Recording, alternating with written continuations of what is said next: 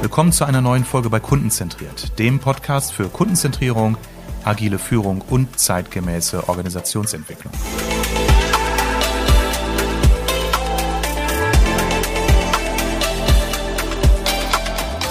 Heute bin ich in der wunderschönen Stadt Hamburg bei Alexander Welsch von Dealcode. Hallo Alex. Hi Armin, schön, dass du wieder hier bist. Ja, danke dir. Ich bin ja vorgestern schon bei euch gewesen. Dort hattet ihr euer großes Event, WeHack Sales. Fand ich ganz großartig. Tolle Speaker hattet ihr dort, gutes Netzwerktreffen. Ihr beschäftigt euch ja mit dem ganzen Thema AI äh, nicht erst seit gestern. Ihr seid ja seit zwei Jahren mit eurem Unternehmen am Markt und ich war ja vor zwei Jahren schon mal mit dir im Dialog. Da hatten unser erstes Podcast-Gespräch. Und ich dachte, wenn ich hier nach Hamburg komme, müssen wir das nochmal wiederholen, weil zwei Jahre ist ja gerade so im Kontext künstliche Intelligenz ein Riesenzeitsprung. Von daher erstmal schön, dass wir uns sehen und ähm, Alex, so mal so in zwei Sätzen, was hat sich die letzten Wochen oder Monate eigentlich so getan für uns Vertriebsinteressierte?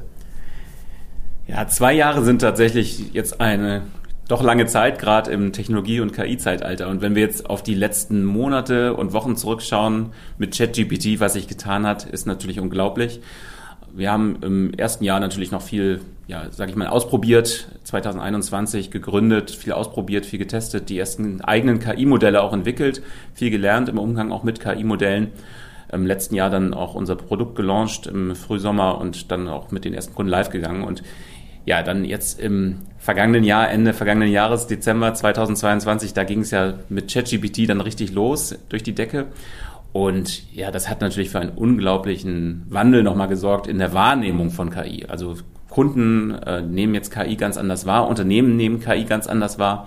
Und wir sehen das natürlich jetzt auch im Sales, dass KI ganz anders wahrgenommen wird und auch die Priorität von KI deutlich zugenommen hat. Wir sehen das einfach auch an den Anfragen, die wir jetzt bekommen, dass dort eine viel höhere Relevanz herrscht. Und das freut uns natürlich.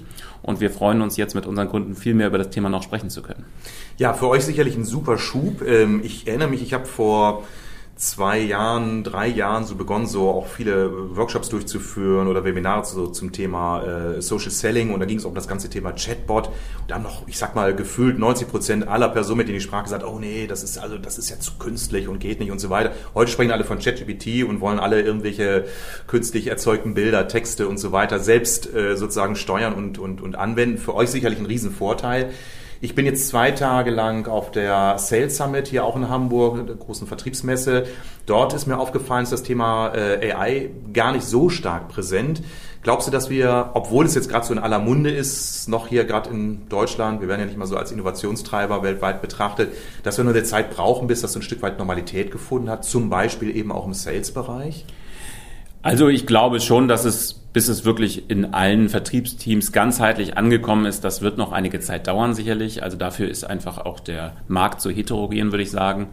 Äh, nichtsdestotrotz, glaube ich, wird es äh, KI unterschwellig schaffen, in viele Vertriebsteams zu gelangen und das vielleicht auch schneller als gedacht, wenn wir überlegen, wo KI jetzt schon über Einzug hält in jedes E-Mail-Konto, eigentlich jeden Outlook, jeden Gmail-Account wird äh, KI integriert sein in wenigen Wochen. Das heißt, ich glaube, dass unterschwellig KI eigentlich in jeder Organisation Einzug halten wird. Äh, nicht nur in den Vertriebsteams, sondern natürlich auch in allen Abteilungen aber im Speziellen auch im Vertrieb. Und klar, wenn es dann wirklich um die Implementierung von KI-Modellen in den Vertrieb geht, um beispielsweise Forecasts zu berechnen oder wirklich prädiktiv KI einzusetzen oder Prognosemodelle zu entwickeln mittels KI. Das wird sicherlich noch ein wenig dauern, bis das ganzheitlich flächendeckend eingesetzt wird. Aber dafür ist natürlich jetzt ChatGPT und auch andere Modelle sind dafür natürlich ein hilfreiches äh, Tool, um das einfach in die Organisation zu tragen und auch die Bereitschaft, diese Tools auszuprobieren. Genau, ausprobieren ist ja auch ein wichtiges Stichwort. Äh, der Zugang ist ja sehr niedrigschwellig angelegt und, und die Usability ist ja wirklich also einfacher als ich sag mal TikTok zu bedienen. ähm, äh, ich weiß das aus eigener Erfahrung. Ich schreibe Texte über ChatGPT für, für meine LinkedIn-Postbeiträge. Das ist ja so die, die, die einfachste Stufe. Ich weiß, du schmunzelst darüber, ihr macht ja ganz andere Dinge. Vielleicht magst du noch mal erläutern, was ist vielleicht der Unterschied zwischen äh, ChatGPT nutzen, um einen LinkedIn-Post zu schreiben und das, was ihr macht, weil ihr macht ja aus diesem ganzen äh, ähm, Bereich Analytics ja ganz andere Dinge, die ja nochmal einen ganz anderen Push haben für Unternehmen mit einer Vertriebsstruktur. Ja. Gut, also ChatGPT selbst ist ja ein NLP-Modell, also ein Natural Language Processing Modell, das letztendlich in der Lage ist, Sprache äh, ja, zu generieren oder Text zu generieren. Mhm. Ähm, am Ende des Tages äh, funktioniert es, wenn man so jetzt mal ganz oberflächlich schaut, auch relativ ähnlich, wenn man weil einfach der nächste Buchstabe ja berechnet wird statistisch. Also was ist der nächste wahrscheinliche Buchstabe und was ist das nächst wahrscheinliche Wort? Ähm, das funktioniert natürlich am Ende trotzdem ganz anders als die Modelle, mit denen wir arbeiten. Wir mhm. analysieren ja Prozesse, das heißt, wir machen eine wirkliche Sequenzanalyse von Vertriebsprozessen, schauen uns Vertriebsprozesse von A bis Z an und ähm, modellieren eben darauf die Zukunft und sagen ja ähnlich wie Wettermodelle kann man sich das vorstellen. Wir versuchen einfach aufgrund des Verlaufs in der Vergangenheit, den vergangenen Tagen zu sagen, was wird als nächstes passieren. Und das ist dann eben Predictive Analytics. Ähm, das ist ein anderer Anwendungsbereich im Bereich Machine Learning, den wir dort nutzen. Wir nutzen aber auch GPT beispielsweise, um äh, Vertriebs-E-Mails zu generieren, die dann wiederum zu diesem Vertriebsprozess passen. Also wir kombinieren hier auch an dieser Stelle die verschiedenen Welten. Okay, äh, erklär nochmal für die, die die erste Folge vor anderthalb Jahren nicht gehört haben, was genau macht ihr und was für Voraussetzungen muss eine Organisation schaffen, um äh, eure Technologie zu nutzen? Also sicherlich ein CRM-System mit Daten. Also Daten sind ja die Grundlage für all das, was ihr berechnen könnt. Ne?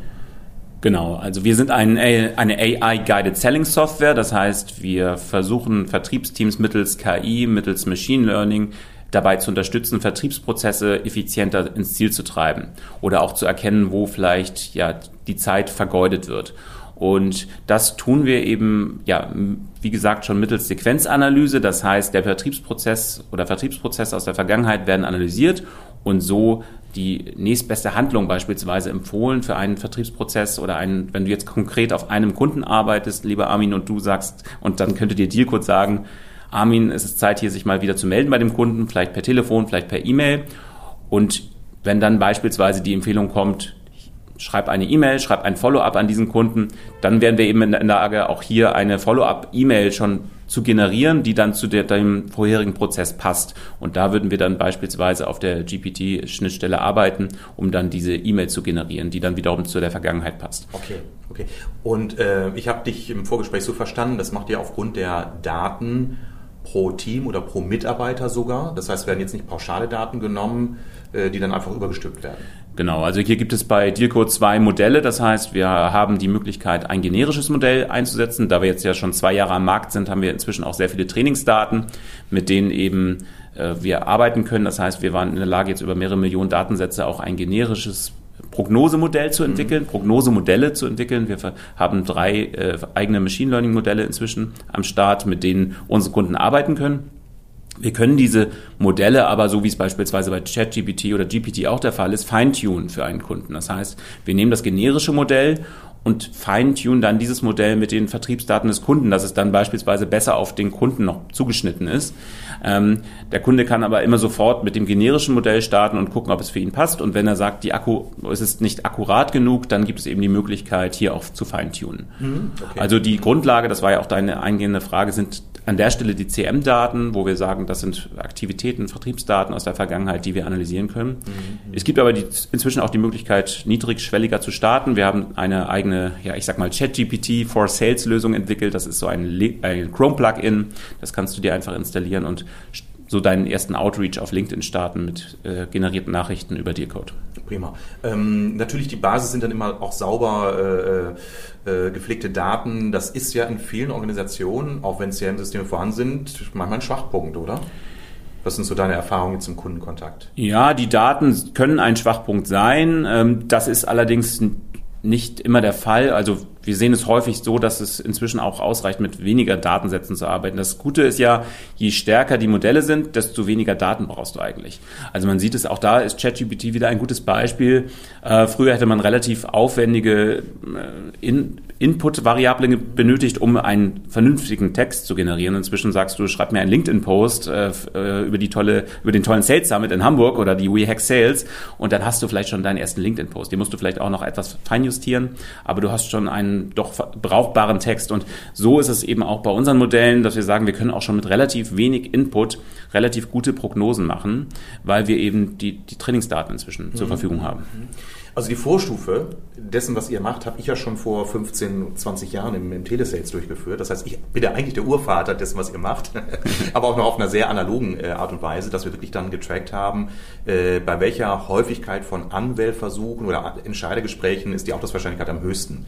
Das ist ja letztendlich eine mathematische Berechnung und äh, brauchst du nicht mal einen großartigen Taschenrechner, machst Strichliste und so weiter. Also wirklich haben das teilweise sehr, sehr einfach hands-on gemacht, aber mit einer sehr hohen Effektivität, weil dadurch eben dann die Erfolgsquoten um 30 Prozent steigern konnten. Und jetzt stelle ich fest, wenn ich bei euch auf der Seite bin, ihr arbeitet mit ähnlichen Zahlen. Ihr versprecht oder ihr sagt ja, dass ihr bis zu 30 Prozent mehr Erfolg oder, oder Winrates auch erzielen könnt. Also da eine Bestätigung dieser Grundlogik, äh, nur dass es eben sehr viel differenzierter macht.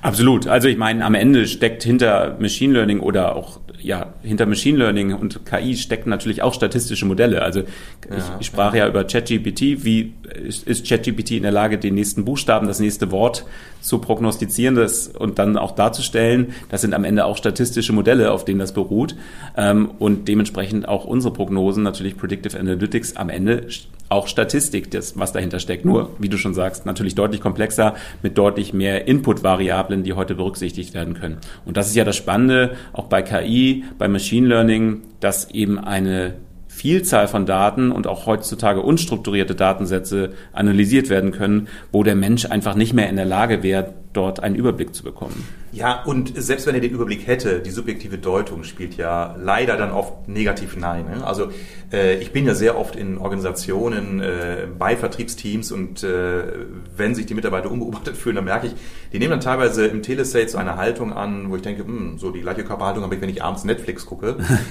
also eher entspannt, damit so durch die Datensätze geklickt. Ich sage, was machst du gerade? Ja, ich guck mal, jetzt, wenn ich jetzt als nächstes anrufe. Und ich bin mir sicher, oder ich bekomme es ja dann teilweise auch bestätigt, dass die Entscheidungskriterien, wen der Mitarbeiter jetzt anruft und wen nicht, nicht aufgrund eines WLAN-Vorlagesystems oder aufgrund eines Algorithmus entstehen, sondern aufgrund von subjektiver Deutung. Ne? Und da geht es eben darum, mh, hm, erhoffe ich mir da einen guten Kontakt, äh, ist mir der Gesprächspartner sympathisch, äh, ist die Erreichbarkeit erfahrungsgemäß gut oder schlecht. Das sind ja alles so Dinge, die ja nicht gerade mit Auftragswahrscheinlichkeit zu tun haben, sondern Präferenzen.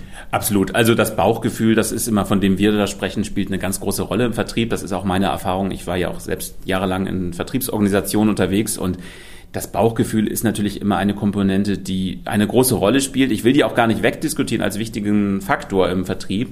Aber nichtsdestotrotz ist es natürlich so tatsächlich, wenn du sehr, mit sehr, sehr vielen potenziellen Kunden, mit sehr vielen Leads zu tun hast, dich da ausschließlich aus Bauchgefühl zu verlassen, ist natürlich gefährlich, mhm. weil du einfach da auch den Überblick verlieren kannst und dann hörst du eben auf deinen Bauch und sagst, na Mensch, wem habe ich denn, mit wem habe ich denn jetzt einen guten Austausch gehabt? Wer war mir denn sympathisch? Und dann tendierst du vermutlich eher mit diesen Menschen zu sprechen, was jetzt per se nicht äh, schädlich ist, aber eben vielleicht nicht so erfolgreich ist, wie, als wenn du wirklich datengetrieben einfach mal auf deine Pipeline schaust. Ja. Ähm, jetzt sind so äh, kritische Stimmen ähm, häufig äh, derart, äh, dass Personen sagen, ja, aber da werde ich ja meiner Individualität, in meiner Freiheit, Entscheidungen zu treffen, eingeschränkt. Ähm, ich vermute mal, dass du da entsprechend gute, überzeugende andere Argumente bereithältst. Also ist es eine Einschränkung, wird der Vertriebsmitarbeiter in seiner Freiheit massiv eingeschränkt? Also ich finde gar nicht, dass man dort eingeschränkt wird. Man hat ja die, die Handlungsfähigkeit äh, weiterhin und sagt, ich kann ja weiterhin frei entscheiden. Man hat ja weiterhin einen freien Willen. Nichtsdestotrotz ähm, sind es eben Empfehlungen, auf die man hören kann. Und Empfehlungen können ja auch da wirklich hilfreich sein, produktiver und erfolgreicher und auch vielleicht glücklicher zu sein.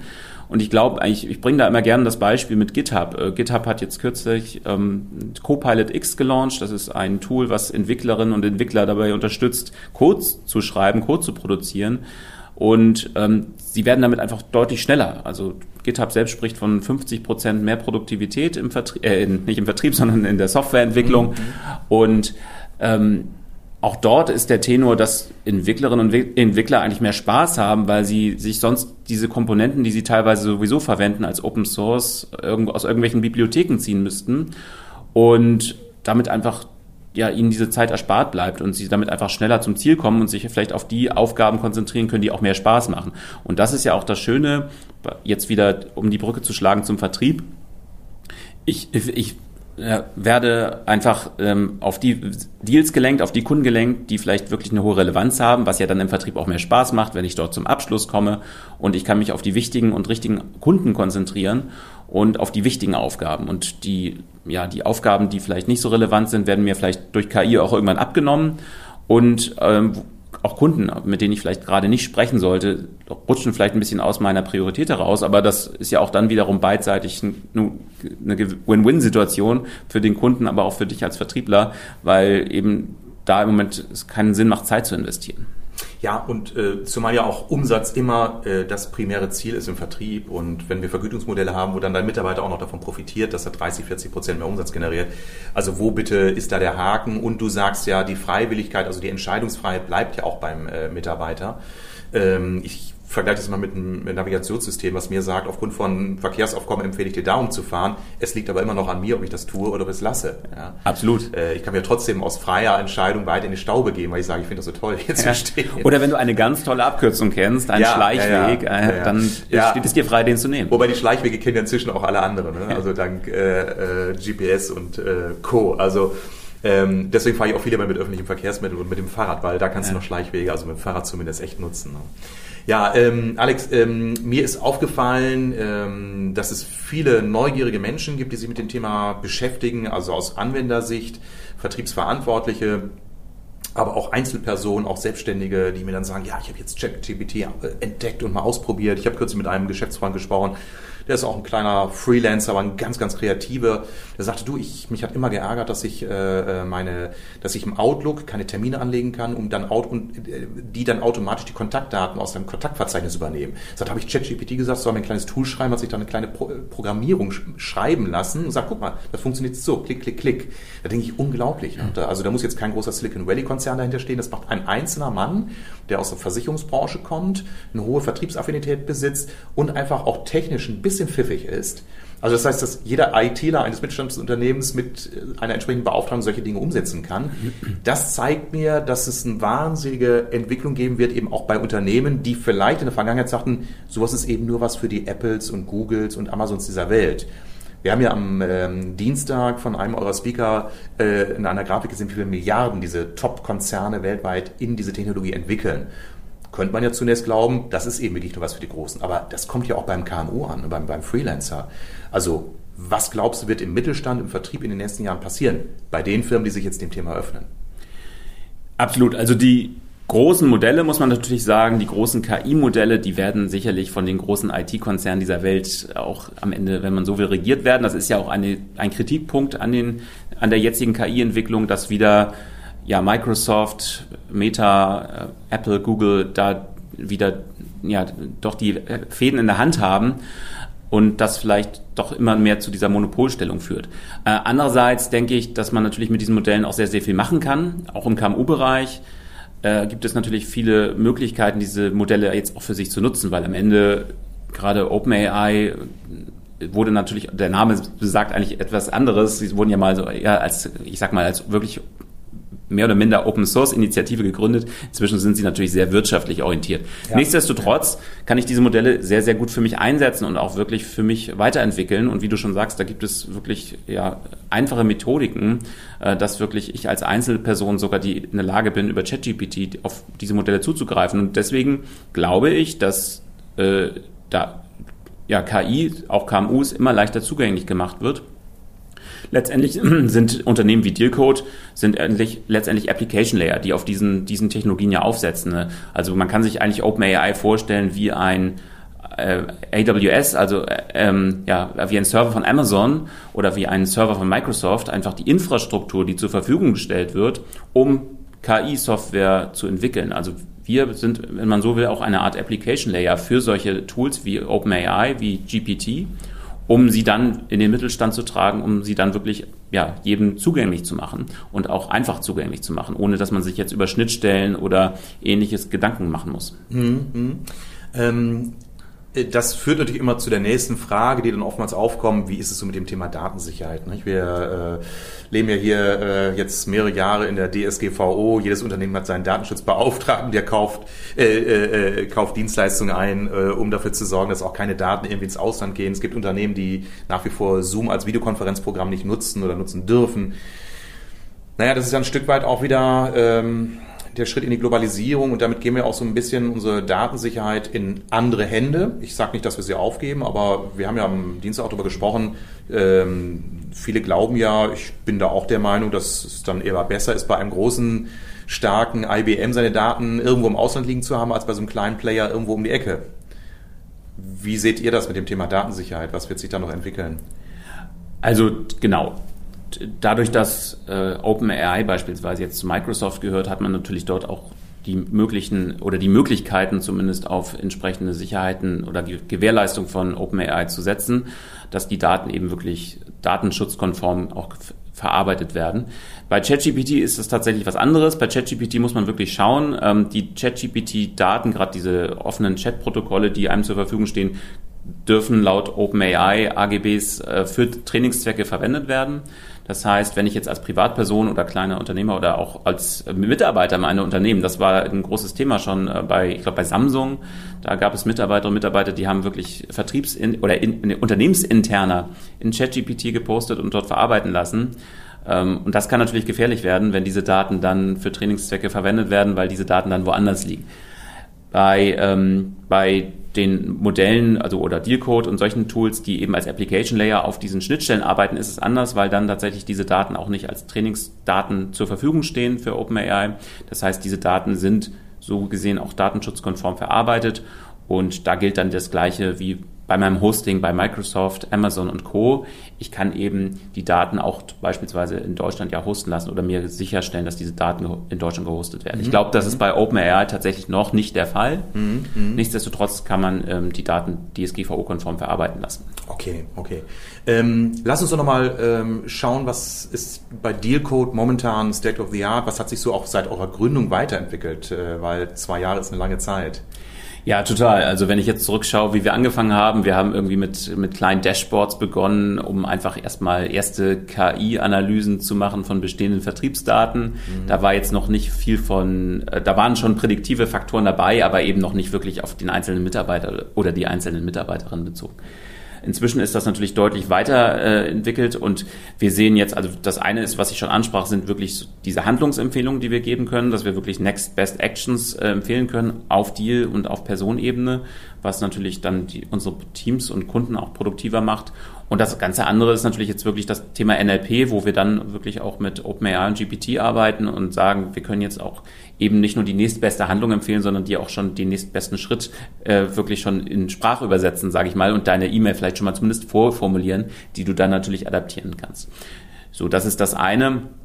Und das andere ist, dass wir jetzt auch deutlich weiter so Richtung Upper Funnel gehen. Das heißt, wir äh, helfen auch Kunden inzwischen sehr stark im ganzen Lead Generation Prozess. Das ist ja ein ganz großes Thema auch geworden, gerade in den wirtschaftlich doch schwierigeren Zeiten ist so das Thema Lead Generierung äh, für viele Unternehmen schwieriger geworden.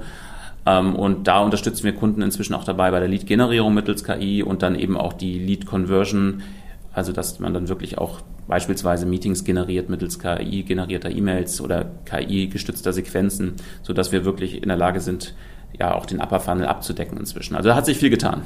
Wunderbar. Was glaubst du, wo stehen wir so in fünf Jahren? Werden wir da noch einen klassischen Vertrieb brauchen? Wird es da eine komplette Automatisierung geben? Wo bleibt der Mensch? Jetzt mal so die kritische Frage. Ja, das ist eine sehr gute Frage und auch eine sehr schwierige Frage. Ich glaube, da Prognosen abzugeben, wenn man sich die letzten Wochen und Monate anschaut, ist sehr, sehr gefährlich. Nichtsdestotrotz, ich glaube, die Geschwindigkeit, die wir jetzt erleben, wird erstmal die nächsten Monate und Jahre anhalten. Das heißt, wir werden unglaubliche Entwicklungssprünge sehen im Bereich KI. Ähm, wir sehen jetzt schon menschenähnliche Texte, menschenähnliche Stimmen, erzeugte Modelle, Fotos, die wirklich aussehen, als wären sie äh, der, mit der Kamera entstanden. Von daher glaube ich auch, dass wir auch Vertriebsprozesse sehen werden, die wirklich komplett autark laufen werden. Das wird erstmal Upper Funnel sein, also wirklich im Bereich Lead-Generierung, Lead-Ansprache, ähm, ich sag mal Chatbot ähnlich, aber dann wirklich mit, mit menschenähnlicher äh, Formulierung und später auch natürlich im, im mit, mit Funnel oder auch im, wirklich im Abschluss dann. Ich glaube, es hängt dann immer ein bisschen von der Erklärungsbedürftigkeit der Produkte ab. Also ich glaube, je erklärungsbedürftiger, je serviceseitiger ein Produkt sein wird, desto mehr wird der Mensch auch wichtig bleiben. Und desto standardisierter das Produkt ist, desto mehr lässt sich natürlich auch KI hier einsetzen, weil du einfach dann natürlich den Vertriebsprozess auch sehr gut durchstandardisieren kannst mhm. und auch vielleicht mit ja, sag ich mal, niedrigschwelligen Produkten oder niedrigpreisigen Produkten an den Markt gehst, dann, und du sowieso schon Richtung E-Commerce tendierst, da wird es natürlich dann umso mehr Richtung KI gehen, ganz klar. Ja, ähm, ich bin ja viel im Mittelstand unterwegs. Äh, da gibt es natürlich, wenn es um Entscheidungen dieser Art geht, äh, auch äh, Widerstände. Äh, die Widerstände sind in der Regel gar nicht auf Kundenseite, also auf deren Kundenseite, sondern auf der Seite meiner Auftraggebenden, weil die Kunden in manchen Branchen schon viel digitaler unterwegs sind als deren Lieferanten. Also zwei Beispiele, Handel, hatten wir eben drüber gesprochen, also im B2B-Handel, Sanitär, Elektro, äh, Medizintechnik sind die Kunden teilweise schon viel, viel digitalisierter, die Einkaufsabteilung oder auch die direkten Entscheider, zum Beispiel Agrarwirtschaft. Der Landwirt ist heute digitaler unterwegs als der landwirtschaftliche Großhandel, der Genossenschaftshandel. Der Landwirt sitzt auf seinem Traktor, GPS gesteuert und äh, äh, kann über äh, Daten seiner App entsprechend äh, die Düngemittelpreise weltweit abrufen und ordert. Und der Handel hat noch Schwierigkeiten, sich dementsprechend auch anzupassen. Ne? Das heißt, der, Flasch, der Flaschenhals ist oftmals gar nicht der Markt, also der Endkunde, sondern der davor gestaltete Lieferant oder Distributeur. Was habt ihr so für Erfahrungen? Äh, bei welchen Kunden kommt ihr leicht ans Geschäft? Bei welchem fällt es euch schwerer? Wenn du ein bisschen aus eurer Vertriebserfahrung berichten magst. Ja, definitiv. Also wir sind ja äh, sehr mit einem sehr digitalen Kundenportfolio gestartet. Das heißt, wir sind, haben uns im ersten, also man definiert ja dann als Startup auch, wie das dann so üblich ist, immer ein ICP, also ein ideales Kundenprofil, auf das man sich stürzt. Wir kamen aus der SaaS-Branche, also wollten wir auch in der SaaS-Branche erstmal aktiv werden, da unser Netzwerk auch entsprechend gut äh, war dort oder gut ist in dem Bereich. Wir haben aber natürlich auch festgestellt, dass diese Unternehmen schon sehr gut durchdigitalisiert sind teilweise und schon sehr digital unterwegs sind. Und ähm, da ist tatsächlich natürlich auch KI ein Thema und auch KI spannend. Nichtsdestotrotz ähm, haben wir gemerkt, dass gerade so im, ich sag mal, im wirklich im deutschen Mittelstand, in der Industrie, dass dort unsere Produkte tatsächlich viel größeren Anklang finden und die Innovationsbereitschaft dort auch teilweise noch, noch größer ist, weil man da sagt, okay, wir müssen wirklich jetzt was tun. Jetzt, ich, wie gesagt, ChatGPT war da sicherlich jetzt auch ein Treiber in den letzten Monaten, dass man sagt, okay, wir müssen da jetzt wirklich was tun, weil KI ist jetzt auf der Agenda eines jeden Geschäftsführers, jeder Geschäftsführerin, bei jedem Management ist das Thema nun wirklich angelangt, so dass man was tun muss. Und ja, in dem Moment, wo ich mich mit KI auseinandersetze, du hattest es vorhin schon gesagt, wird das Thema Daten sofort auch mit auf die Agenda kommen. Und wenn ich jetzt noch kein CRM habe, dann äh, wird es sicherlich Zeit, dort mal aktiv zu werden. Also das ist, glaube ich, das, wo wir jetzt doch auch den Bedarf sehen und deswegen aber auch eine große Innovationsbereitschaft schon sehen bei den Kunden. Also ich würde sagen, Industrie, deutscher Mittelstand, da ist viel Potenzial, viel zu tun und auch viel Bereitschaft aber auch da, mhm. etwas okay. zu tun. Okay, gut, prima. Ja, ist ja mal sicherlich, ChatGPT ist, äh, hat jetzt äh, auch die Regenbogenpresse bald erreicht. Mhm. Äh, sicherlich auch noch so eine Nachwirkung aus der Pandemie, dass eben viele Unternehmen im Zuge von äh, Homeoffice dann auch das Thema Digitalisierung jetzt nochmal in den Fokus gestellt haben. Äh, also das sind sicherlich zwei Treiber, äh, die jetzt auch euch äh, oder dem ganzen, der ganzen Vertriebsberaterbranche auch nochmal wirklich sehr zugutekommen. Ich bin sehr gespannt. Alex, mein Vorschlag, wir machen gleich einen Termin für in zwei Jahren, dann machen wir das nächste Podcastgespräch und dann können wir wieder zurückschauen, was sich seit 2023 zu 2025 verändert hat. Ich bin sehr gespannt. Ich fahre jetzt mit dem Shuttlebus wieder auf die Sales Summit, horche mal, was es dort für äh, neue Informationen gibt zum Thema Digitalisierung und Vertrieb. Danke dir erstmal ganz herzlich für das Gespräch. War toll, die Veranstaltung, die ihr vor zwei Tagen hattet. Ich hoffe, das wiederholt ihr, weil ich finde es immer toll zu hören, was auch auf der technologischen Ebene sich äh, tut, weil ich bin immer noch sehr stark im People-Business verhaftet, aber People-Business wird, das ist meine These, deutlich besser, wenn es die Technologie hilft, die Dinge zu erledigen, die Menschen, nicht gerade die menschliche Stärke sind. Also von daher vielen Dank und viel Erfolg weiter euch. Danke, Armin. Toll, dass du zu Besuch warst.